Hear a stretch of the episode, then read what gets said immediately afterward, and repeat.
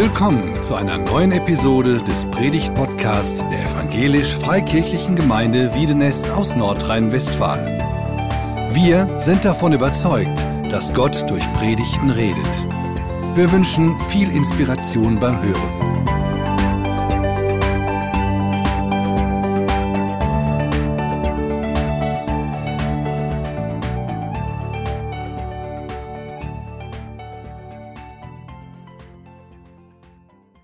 Vielen Dank, Gina. Herzlich willkommen auch an dem Bildschirm zu diesem Gottesdienst. Baustelle Familie, genial und herausfordernd. Und ich dachte, damit das richtig schön praktisch wird, bringe ich euch mal eine Familie mit auf Clip. Ich weiß nicht, wer von euch diesen Film Chaos Camper kennt, von Robin Williams. Er ist der Vater in diesem schönen Film. Und ich sag mal, Film ab und ihr schaut mal so ein bisschen rein, was da in dieser Familie abgeht. Daddy, ich will für immer und ewig bei dir bleiben. Eines Tages wirst du erwachsen sein, einem tollen Mann begegnen und ihn heiraten. Aber wir zwei werden immer die besten Freunde bleiben. Dad, wie kann man nur so peinlich sein?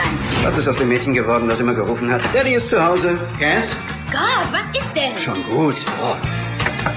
Wir sehen fern in vier getrennten Zimmern, schicken uns Mails, wenn das Essen fertig ist. Tja, dann sollten wir unser Leben ändern. Mom, da hat gerade so ein Vollidiot ein hässliches Wohnmobil vor unser Haus gestellt. Ach du meine Güte, das ist ein Mann. So schlimm wurde ich noch nie behandelt. Warte, bis du verheiratet bist. Danke. Das kann Familie sein, ja. Ähm, die Filmqualität ist nicht so gut. Die kleine Tochter, Daddy, ich will für immer bei dir bleiben. Wir werden immer beste Freunde bleiben. Ja, und ein paar Jahre später die süße Tochter, das Pubertierende, als der Vater nur vorsichtig zur Tür reinguckt, Mann, was willst du schon wieder? Vielleicht hat der eine oder andere das auch schon mal erlebt, dass das passieren kann. Oder welcher Vater hat noch nicht diesen Satz gehört, Papa, bist du peinlich? Ja? Ich glaube, zu Müttern wird das nicht so gesagt, das habe ich noch nicht verstanden, warum das so ist. Oder dann die Höhe, die auch so ein bisschen auf die Entwicklung dieses Ehepaars und der Ehe abspielt. Ja, die Tochter voll frustriert über ihren Vater. So schlimm wurde ich noch nie behandelt. Und die Ehefrau, warte ab, wenn du verheiratet bist. Jetzt soll das hier keine Predigt werden zu den schlimmsten Auswüchsen einer Ehe- und Familienbaustelle. Aber mal so in der kleinen Realität der Burhennes, ja, als da unsere Tochter geboren wurde. Wir waren super glücklich, als sie endlich aus dem Bauch raus war und es war wunderschön, ja, ein bisschen dramatisch vorher mit Kaiserschnitt gewesen. Und dann, zwei, drei Tage später, holte ich Rebecca und Ela aus dem Krankenhaus ab und Rebecca hatte sich nochmal so richtig vor Muttermilch gegluckert. Und als wir dann gerade so am Weggehen waren, raus aus dem Krankenhaus, ähm, meinte Rebecca, das war zu viel Milch. Und dann ergossen sich gefühlt ein Liter ähm, leicht säuerliche, vorverdaute Milch wieder auf Ele samt Haare und Kleidung. Ja? Und dann war so der, äh, wow, das erste Gefühl, süß, aber. Ja? Süß, aber. Und als dann in den nächsten Wochen Rebecca uns deutlich zeigte, dass man auch als Kleinkind durchaus die Kraft hat, sechs bis acht Stunden am Tag zu schreien. Ja? Später haben wir festgestellt, sie hat Säuglingskoliken, aber das wussten wir damals noch nicht. Da war so der erste Moment, wo wir doch etwas verzweifelt wurden und dachten, wow, wie kommen wir hier weiter durch?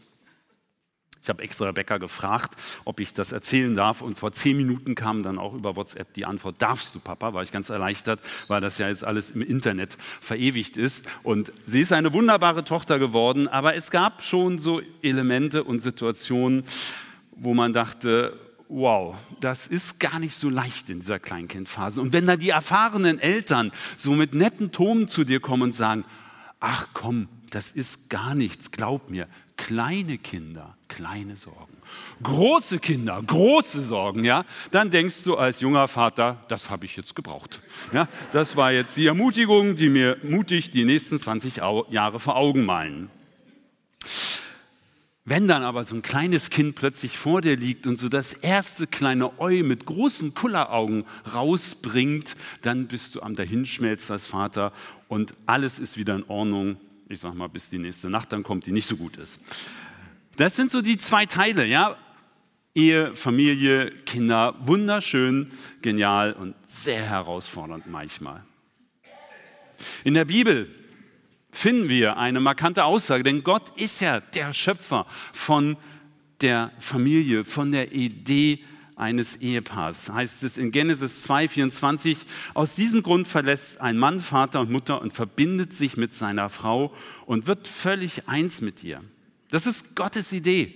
Ja, ein Mann, eine Frau verbinden sich, werden eine Einheit, eine tiefe psychologische Gemeinschaft. In der Psychologie spricht man auch von der Ehepersönlichkeit. Ja, klar, jeder bleibt auch in der Ehe eine eigene Persönlichkeit und trotzdem ist man, wenn man gut zusammenwächst, eine Ehepersönlichkeit. Die Kinder, die merken das ziemlich schnell, wenn sie nämlich so ausprobieren, wer ist der, wo ich mal eher Erfolg habe, was durchzubringen. Ja, ähm, gehe ich erst zu Papa oder zu Mama wegen des Meerschweinchens, was ich haben will? Oder des Hundes. Rebecca hatte mal in acht Jahre darum gekämpft, bis sie sich durchgesetzt hatte. Ja? Und wenn dann die Kinder merken, oh nee, wieder dieser Satz, ich muss erst mit Mama reden oder ich muss erst mit Papa reden. Und merken, die Eltern sprechen sich ab, wenn sie sich vielleicht auch nicht mal eins sind, suchen sie dann, was kann der Kompromiss sein. Da merkt das Kind, oh, meine Eltern sind eine Einheit, die, die klären Dinge. Finden sie erstmal nicht witzig, später lernen sie das dann noch zu schätzen. Ja, Gottes Idee, Mann und Frau, ein Paar. Sie können Kinder bekommen, sie bekommen damit eine riesige Verantwortung von Gott übergeben. Vieles durchs Reden, aber vor allem durchs Vorleben werden sie in den Kindern prägen. Eine Baustellenphase, ja, Kinder, Kleinkinder. Irgendwann kommt dann diese Phase bei uns so in den letzten Jahren dran des Loslassens, wenn Kinder flügge werden. Eine andere Phase. Irgendwann merkt man vielleicht selbst, und so geht es vielleicht einigen von euch, dass man zwar noch Vater und Mutter ist, aber man wird schwächer. Und plötzlich fangen die Kinder an, einem zu helfen. Ich manchmal im Bereich der Handys passiert das recht früh und ernüchternd, aber im körperlichen Bereich etwas später. Aber manche kommen in diese Phase, eine oft schwere Phase für viele, gerade für Männer. Jetzt brauche ich Hilfe. Und so ist Familie immer im Prozess, wie eine Baustelle. Ja, wir, wir hoffen zwar auf diesen Moment hier in der Gemeinde, dass diese Baustelle endlich fertig ist. Vor allem Klaus hofft darauf und sein gesamtes Team. Aber Klaus, die schlechte Nachricht ist ja, sobald eine Baustelle fertig ist, vergammelt sie. Also ein Kollege hat mal gesagt, ja, ein Haus ist ab der Fertigstellung abgängige Bausubstanz. Ja, das ist die Wahrheit. Ja. Es fängt sofort wieder an, was kaputt zu gehen. Und so ist es in der Familie. Wenn du es nicht immer pflegst, wenn du es nicht immer wartest, wenn du nicht immer gut guckst, wie sich Beziehungen entwickeln, dann kann Familie Richtung abgängiger Bausubstanz gehen. Das heißt, es gibt Konflikte, es wird schwieriger, je nachdem, wie die beiden Ehepartner aufgestellt sind. Im lauteren Streit ist manchmal gar nicht so gefährlich wie dieses stille Auseinanderdriften in der Ehe über die Jahre. Die Kinder sind dann noch irgendwie das gemeinsame Projekt und wenn die Kinder raus sind, dann ist die Ehekrise da. Als Seelsorgereferent erlebe ich das immer wieder auf Eheseminaren, dass das Ehepaare sagen, jetzt wissen wir nicht mehr so richtig, was wir miteinander machen sollen. Und so gilt es für sich in diesem permanenten Veränderungsprozess, und das leider für die, die nicht so gerne von euch Veränderung mögen, Familie ist immer Veränderung, zu schauen, in welcher Phase bist du.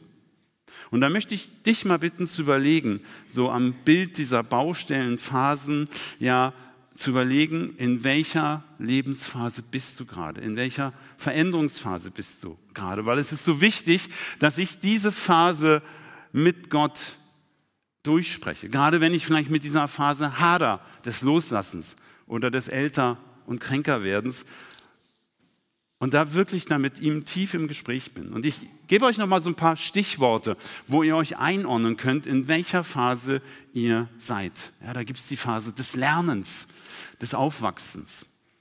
Dann gibt es die Phase des Durchhaltens. Vielleicht ist gerade längere Krankheit in eurer Familie eingetrunken und es gilt, mal in dieser Wüste durchzuhalten und so wichtig da mit Gott im Gespräch zu sein. Es gibt die Phase des Loslassens, ja, weil Kinder nach und nach aus dem Haus gehen und du merkst, du musst dich neu sortieren, du hast plötzlich mehr Zeit. Was ist dran, Herr, mit dieser neuen Zeit? Vielleicht gibt es aber auch die Phase des Neuangehens. Ihr merkt, die Rollen in eurer Familie ändern sich. Vielleicht ändert sich Berufstätigkeit. Oder es ist eben diese harte Phase, Schwäche zuzugeben. Zuzugeben, dass ich etwas nicht mehr kann. Dass ich Hilfe annehmen muss. Von Freunden, von der Familie. Überlege für dich, in welcher Phase du gerade deines Lebens bist. Gib euch mal kurz Zeit, ein paar Sekunden. Sortier mal für dich, in welcher Phase du oder vielleicht auch zwei, drei Phasen parallel gerade bist.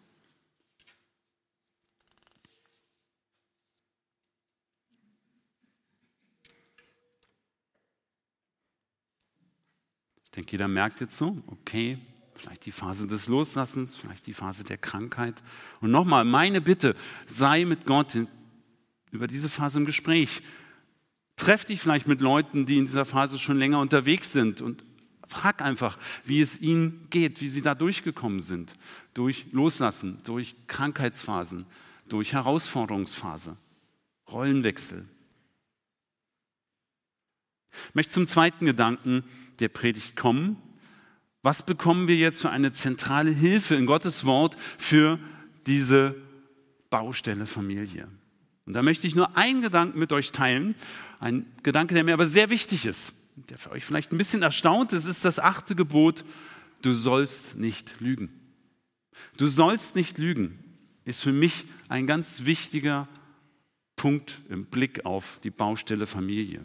Und übrigens, Jetzt sagt der eine oder andere, hat Gina auch schon gesagt, so Familie ist nicht so mein Thema und wow, jetzt vier Predigten dazu. Alles das, was ich jetzt sage, kann man auch super gut auf eine gute Freundin, einen guten Freund, auf gute Beziehungen übertragen. Da gelten dieselben Grundwerte, auch in vertrauensvollen, freundschaftlichen Beziehungen ist das Gebot, du sollst nicht lügen, ein ganz wichtiges Fundament. Ja, Lügen hört sich gleich so drastisch an. Ja, aber da gibt es ja viele Abstufungen. Ja, es gibt die direkte Lüge, es gibt aber auch so, dass ja, man muss ja nicht alles immer sagen. Ja, man kann ja auch was ein bisschen gezielter weglassen. Es gibt so die Notlügen, ich will ja den anderen schützen. Ich meine es ja eigentlich nur gut. Aber Achtung, wenn man nicht gute Materialien, gute Beziehungen und Ehrlichkeit, ja, nicht zu lügen ist ein gutes Material für mich im Blick auf die Ehe richtig einbaut, dann kann es so sein wie der Brücke, wie in der, mit der Brücke in Lüdenscheid, ja, die vor vielen Jahren gebaut wurde und das Ziel war, sie schnell fertig zu kriegen. Die A45 war ein Prestigeprojekt, keine Autobahn hatte so viele hohe Brücken. Aber die Zeit drückte und die Millionen liefen davon und anscheinend hat man dann eben doch nicht so gute Materialien verbaut. Und viel früher als erwartet und das war ja überraschend, viele von uns sind ja darüber gefahren und dann wird das Ding innerhalb von weniger Tagen geschlossen. Ja, ich dachte ja noch, so schlimm kann ja nicht sein. Also die Lkw, die lassen sie jetzt nicht rüberfahren. Und plötzlich darfst du nicht mehr mit so einem kleinen popligen Pkw darüber fahren. Ja? Und eine Woche vorher bist du dann noch rübergedüst mit Pkws und Lkws. Ja, so kritisch ist diese Brücke. Und das ist das Tückische, auch in der Baustelle Familie, im Prozess von Familie, das Erodieren, das Kaputtgehen von Beziehungen merkt man manchmal gar nicht so. Es, es geht langsam voran. Es zeigt sich an kleinen Stellen, die man vielleicht wegdrückt, weil es so stressig ist, weil es so anstrengend ist. Ja, und es kostet natürlich auch Kraft, ehrlich zu sein, weil ganz klar ist, jeder von uns wird mal lügen wird mal was Blödes tun, wird den anderen mal enttäuschen. Ja? Also ich möchte nicht in der Predigt vermitteln, also du bist ein gutes Ehepaar, guter Mann, gute Frau, gutes Kind. Wenn du nie lügst, das werden wir nicht schaffen. Und deshalb ist es so wichtig, und das ist das, wo verrückterweise gerade Vertrauen wächst und Ehrlichkeit wieder entstehen kann, wenn jemand Lügen zugibt, wenn jemand Unehrlichkeit zugibt. Ich habe das oft, ich bin ja in der Ehesorge, Ehesorge tätig, oft gehört, dass, dass der betrogene Partner sagte, dass er auf diese blöden Internetseiten schaut. Das ist zwar frustrierend, aber noch frustrierender ist, dass ich jetzt merke, dass er oder dass sie mich seit Monaten belügt. Immer wenn ich gefragt habe, du ist alles in Ordnung, geht sie gut im Leben, stimmt alles mit uns, war ein nettes Lächeln, ja, ist alles okay. Und ich merke, es ist schon seit Monaten nicht mehr okay gewesen. Wo kann ich denn dann überhaupt noch Vertrauen entwickeln, wenn ich merke, hier ist permanent Lüge gelebt worden in einem Lebensbereich? Und wenn ich dann mit dem anderen Partner spreche, der eben gelogen hat, ja, mir tat es so leid, ich wollte sie, ich wollte ihn nicht enttäuschen. Ja, ich wollte das einfach nicht und ich dachte, ich krieg's in den Griff. Und ich dachte es immer wieder und es ist nicht gelungen und irgendwie war es mir zu peinlich, mit jemandem darüber zu reden. Es ist so wichtig, dem anderen einfach zu sagen, weg von dem großen Betrugslügen mal zu den kleinen Dingen, das enttäuscht mich gerade in unserer Ehe oder das klappt mit uns Kindern nicht so gut oder wo Kinder sagen, das finden wir irgendwie nicht fair. Ehrlichkeit in einer Familie ist ein Kit, der alles zusammenhält. Und es ist so wichtig, wenn Eltern das auch vorleben und nicht nur sagen, du sollst nicht lügen. Ja, wenn ein Kind erlebt, dass der Vater zu ihm kommt und sagt, du, es tut mir leid, ich habe da heute Nachmittag nicht so ganz die Wahrheit gesagt, wo ich bin. Eigentlich wollte ich einfach mit meinen Kumpels Fußball sehen am Samstag und irgendwie wusste ich nicht, wie ich es dir sagen soll dann ist das Kind natürlich enttäuscht. Und das ist natürlich so, wenn man dem anderen anvertraut, dass man was Blödes gemacht hat, dann ist er erstmal enttäuscht. Ja? Dann wird er nicht sagen, cool, dass du jetzt so ehrlich bist und mir sagst, was du alles Blödes gemacht hast. Aber im längeren Nachdenken wird er sagen, cool, er war ehrlich. Es war nicht leicht und es hat mich enttäuscht, aber ich weiß, wo ich dran bin. Und dann wird das Kind an einer anderen Stelle, wenn es vielleicht Mist gebaut hat, auch sagen, Papa, Mama, ich weiß nicht, wie ich es euch sagen soll, aber irgendwie hat das Rad, der Lenker meines Rad, das Auto des Nachbarn um zwei Meter verziert. Ja, und ich ähm, weiß, dass das wahrscheinlich nicht so günstig war, dass ich mit meinem Rad zwischen den parkenden Wagen Slalom geübt habe. Ja?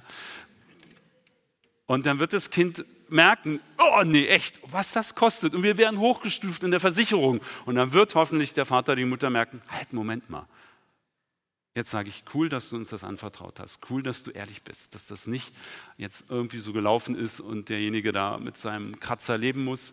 Ja, Ehrlichkeit, Vorleben motiviert, es nachzuleben. Und der Wert, den man daran merkt, auch ich darf Fehler machen, es darf mal was schiefgehen, ich darf mal was verbocken in meiner Familie, ermöglicht, und das möchte ich auf Gemeinde übertragen, ermöglicht in einer Familie, in einer Gemeinde, dass man gut zusammen unterwegs ist. Man darf Macken machen, man hört sich zu, wenn der eine das zugibt, man versucht zu verstehen, zu vergeben, man versöhnt sich. Das ist eine gute Basis für diese Baustelle Familie. Aber manchmal ist das Scham massiv stark. Ja, gerade im Bereich Erziehung. Wir waren hier so in der Kleinkindphase nochmal so rein in die Pubertätszeiten. Ja, ich fand es spannend. Ich habe immer wieder als Seelsorgereferent in Wiedernest Erziehungsseminar angeboten. Ja, es waren die schlecht besuchtesten Seminare, die ich je hatte. Ja, ich habe irgendwann sie aufgegeben und habe sie dann trickig in Männertage und Seelsorgekonferenzen als einstündiges Seminar unter so einem anderen Titel reingenommen. Da kamen dann die Männer und die Frauen. Ja? Aber so einen ganzen Tag über Erziehung, also wenn ich dahin gehe, da muss ich echt schlecht sein als Vater und als Mutter. Ja? Es ist erstaunlich, dass man eher noch zu einem Burnout-Seminar geht oder zum Konfliktbewältigungsseminar als zum Erziehungsseminar. Dabei ist Erziehung nicht so immer nur intuitiv hinzukriegen. Und wer mehrere Kinder hat, der weiß, dass diese Formel, ja, ich habe ja beim ersten Kind viel gelernt, ich wende das jetzt aufs zweite Kind an, in der Regel überhaupt nicht stimmt. Weil blöderweise haben sich die Gene ein bisschen anders vermischt und dieses zweite Kind hat ganz andere Eigenschaften, ja. Und die Erziehung fürs erste Kind passt fürs zweite überhaupt nicht, ja. Das merkst du aber vielleicht erst nach einer gewissen Zeit. Mir ist es so wichtig, dass ihr an den Punkten, wo ihr hängt, ja, und ich sage mir das selbst, dass ihr euer Scham Schuldgefühl zur Seite legt. Auch im Alter zu sagen, boah, das schaffe ich jetzt nicht mehr. Und den Nachbarn, den guten Freund als Nachbarn auch zu sagen, kannst du mir dabei helfen? Ja, bevor man irgendwann stürzt beim Einkaufen, bevor irgendwas nicht mehr klappt. Das ist so wichtig. Das ist Charakterstärke. Ja, in der Seelsorge spricht man von der Schamangst. Ja, die Angst, Hilfe anzunehmen. Und diese Angst kann immer mal auch teuflisch enden. Ja, ich sage nicht, dass jede Scham vom Satan her kommt, aber es gibt Schamgefühle und Schamängste, die bringen einen in eine richtige, schwierige Spirale bis tief in Depression und Verzweiflung hinein und Isolation. Und das will der Satan, dich isolieren, in deinen Früsten festlegen. Ja? Und Gott will dich befreien, Gott will Ehrlichkeit. Da darf ich mich verletzlich machen. Ihm darf ich klagen, wenn ich sauer auf ihn bin. Ihm darf ich hemmungslos ehrlich gegenüber sein. Das leben uns die Psalmen vor. Ich bin am Ende dieser Predigt, zwei Impulse waren es. Der erste, Es ging um diese Baustelle Familie, die sich immer verändert. Ja, und es gilt, in Veränderungsphasen mit Gott im Gespräch zu sein. Das ist so wichtig, ja, um wirklich zu merken, hier hilft mir Gott. Direkt beim Bibellesen, im Gespräch mit jemandem, der vielleicht mehr Erfahrung hat. Und der zweite Gedanke, du sollst nicht lügen. Ja, ich lüge ja nicht. Ja, wo sind es Halbwahrheiten?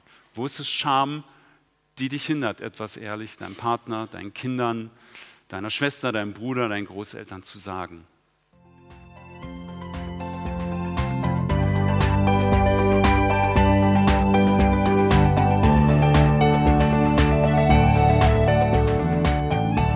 Sie hörten einen Predigt-Podcast der EFG Wiedenest.